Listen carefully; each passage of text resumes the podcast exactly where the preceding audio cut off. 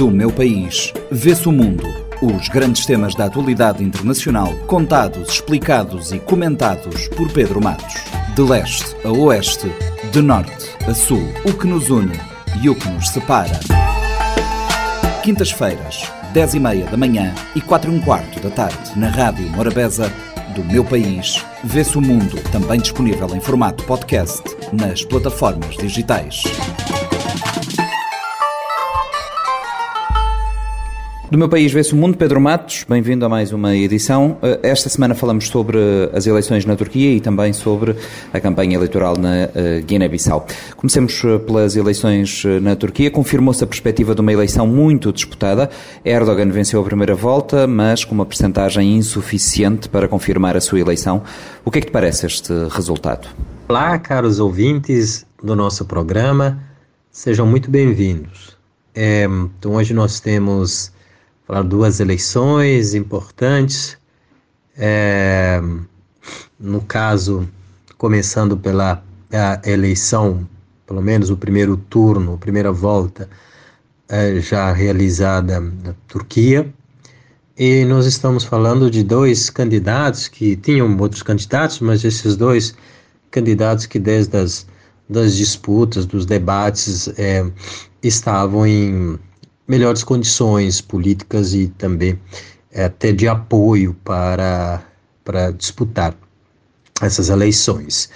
Ah, o candidato presidente atual do país, o Tayyip Erdogan e Kemal ah, Kılıçdaroğlu, né, que vão ter ali ao palco, ah, vão ter que voltar ao palco para disputar a segunda volta des, das eleições. E porque nenhum dos candidatos uh, alcançou a 50% dos votos uh, válidos. Mas as pesquisas anteriores já vinham indicando um cenário de disputa eleitoral uh, muito, muito acirrado entre eh, o presidente Erdogan e Kemal.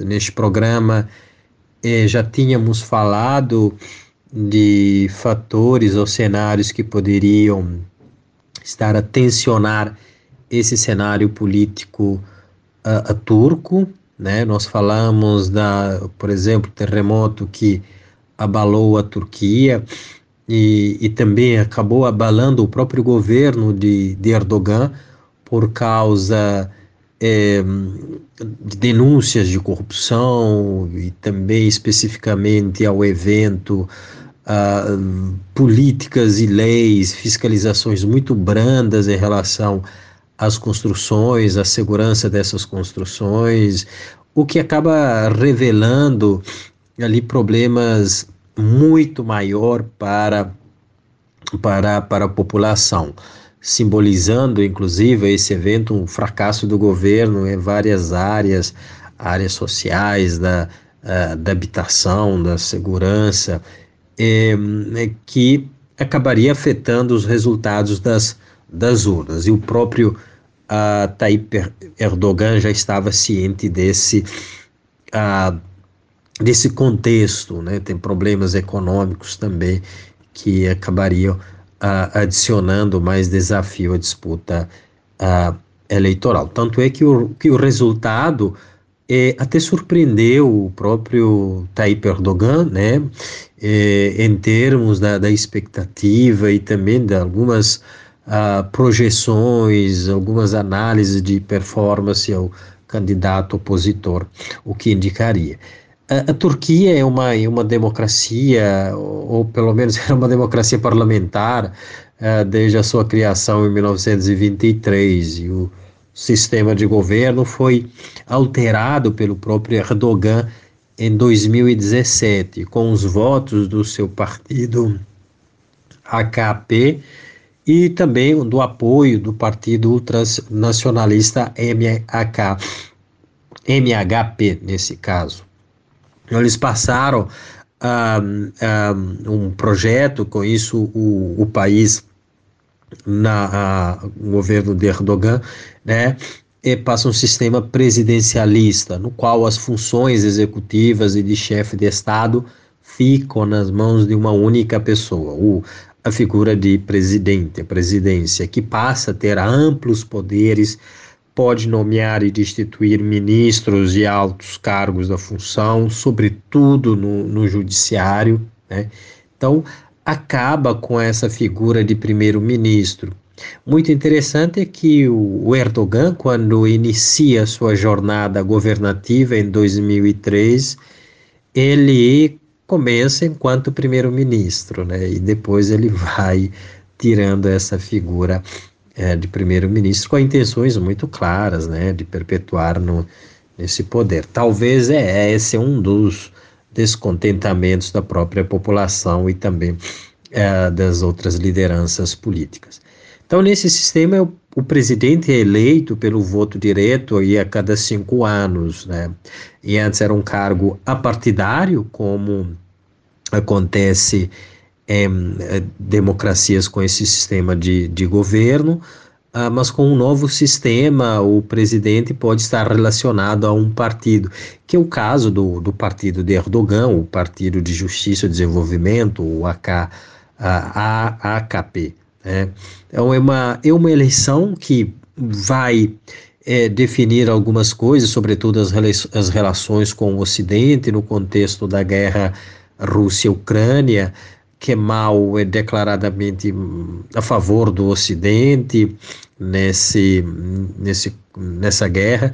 Erdogan claramente a favor da, da Rússia, acabou inaugurando uma usina nuclear com a tecnologia russa, mas também já apoiou em algum momento a própria Ucrânia e tem se é, colocado como um, né, um negociador, um, mediador, um mediador é, nesse, nessa guerra. De fato, uh, sob a gestão de Erdogan, a Turquia uh, acaba fortalecendo o seu prestígio uh, internacional. Né? A Turquia passa a ter um prestígio geopolítico notável. O que é que se pode esperar para uma nova ida às urnas no dia 28? O que se pode esperar no, na questão do, do, da segunda volta é, é uma eleição que ameaça tudo que Erdogan uh, construiu em termos políticos para se manter no poder, que já está há duas, há duas décadas. Né? O que vai acontecer vai depender bastante do apoio da, do candidato que ficou em terceiro lugar, que agora passa a ser o mais cobiçado ali dos políticos, uh, dos candidatos da, dessas eleições na Turquia e ascende ao cenário uh, da, da, política turca com uma, uh, muita relevância. Né? Ele ficou no terceiro lugar com 5,17% é, é, dos votos válidos, né? Ele, bom, ele acabou mandando um recado e aí a gente poderia entender e dizer para quem é, ele estaria se posicionando, né? Dizer que é, aqueles que não se distanciem do terrorismo não devem vir até nós, não devem ir até ele no caso de pedir algum tipo de apoio. Mas também esse segundo turno vai depender da capacidade de Erdogan e também de Kemal uh, de criar uh, eventos ou fatos para se demarcarem uh, um do outro. É, nesse cenário, as coisas podem favorecer ao atual presidente do país, Erdogan, que, que saiu, como eu disse, do primeiro turno com um resultado ah, além do esperado pelas projeções ali na, em algum momento, né, embora o país não solta pesquisas adiantadas de intenções de votos, mas ali dava, é, ele não estava confiante em termos desse é, bom, pelo menos é o discurso de Erdogan que ele acabou uh, dizendo, sobretudo em razão do contexto econômico e social desfavoráveis, né? Mas ele conta também com uma, uma rede de, é, de comunicação muito forte que influencia bastante é, tanto a divulgação quanto a interpretação dos, dos resultados uh, eleitorais. A participação dos eleitores também foi é um dado muito importante que pode novamente no, no, na, na, na, segunda volta é ter um impacto interessante. Né? A primeira volta das eleições, a participação rodou a 93,6%. Né? Isso aí é, é notável numa ah, num contexto disso. Né? Se às vezes a abstenção quer dizer um baixo interesse do eleitor no cenário político, que é reflexo da forma como os políticos estão usando os recursos e executar as políticas públicas, então a participação tende a sinalizar a vontade para alguma mudança, considerando aí mais uma vez o contexto que o país ah, atravessou. E aí não era muito esperada essa afluência as urnas pelo impacto do, de terremoto que acabou provocando, né? Então espera-se que o segundo turno tenha esse número expressivo de eleitores. Eh, na Guiné-Bissau arrancou a campanha eleitoral para as legislativas eh, do dia 4 de junho. Tem-se ouvido algumas vozes que denotam preocupação em relação ao desenrolar do processo. Existe de facto alguma tensão no ar? Pô, a respeito de Guiné-Bissau, o presidente já bateu o martelo, vai ter sim as eleições a 4 de junho, as eleições legislativas. A, a tensão no ar, é, a tensão faz parte da política do país. Sempre a disputa a cargos políticos, a disputa política a, estão amarradas nesse reflexo é, de, de cenário em que os partidos é, querem estar ali na, na liderança desses, desses cargos, né? É, e essa eleição, tem 20 partidos, duas coligações a disputar as, as eleições. Ah, os temas para o debate eleitoral e também que ah, estão sendo explorados pelos candidatos são os mesmos, ah, mas com uma ênfase é maior, sobretudo, pelo contexto uh, e pela conjuntura que uh, o país está, uh, está atravessando. Né? Por exemplo, temas direitos humanos no país, né, que precisa efetivamente de promoção e garantia constitucional, lembrando vários casos das pessoas sido espancadas, né? isso realmente é preocupante, é, além de problemas né, em outras áreas de segurança, mas também problemas na área de saúde, na área da educação. E um outro tema que é a integração regional, uma integração regional justa para o país, a ter benefícios para o povo. Por exemplo, são esses os temas é, da bandeira a ser defendida ali pelo candidato do Partido Africano para a Paz e Estabilidade Social, Malan Sissé mas há outros temas é, semelhantes, como a, a, liberdade das pessoas, né, que surge num contexto em que o presidente do partido um, PAIGC, o Domingos Simões, é, denunciou um fato grave é, de ter sido impedido de ter acesso à sede de seu partido, que fica ali nas ah, nas imediações do Palácio da, da República, acabou envolvendo forças eh, policiais. Esse tipo de cenário, nós sabemos muito bem onde vai, é, onde vai dar, o que vai produzir. É violência política que é, vai justificar o adiamento das, das eleições, que não seria a primeira vez a acontecer nesse país. Realmente, as instituições têm que garantir ah, que a disputa ocorra num ambiente competitivo, num ambiente transparente, mas essencialmente num ambiente de segurança, né? que todos os candidatos possam livremente eh, disputar votos e apresentar as suas ah, propostas para, para liderar o governo. Né?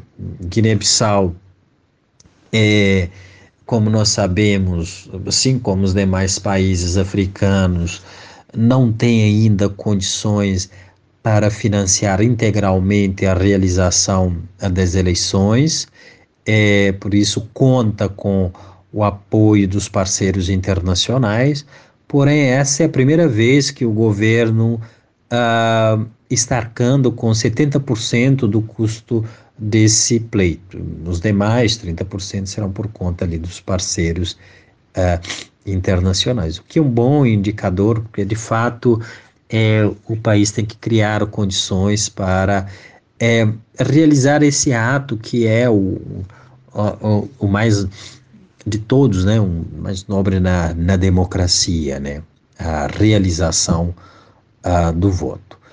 É, é também um país, como nós sabemos, com bastante recursos materiais e um capital humano muito capaz é, para se construir um país pró próspero, né?